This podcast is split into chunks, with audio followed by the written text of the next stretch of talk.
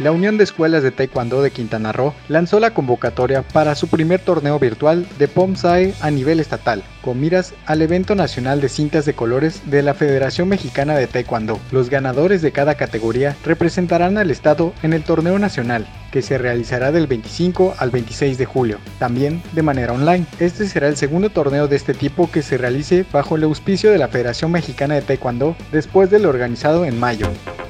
En otras noticias, de los 11 futbolistas que ha anunciado el Cancún FC, 8 son mayores de 23 años y 3 son extranjeros. Hasta el momento, la Liga de Expansión contará con un límite de edad, sin embargo los directivos del fútbol mexicano no han confirmado cuántos jugadores mayores podrían tener en cada equipo.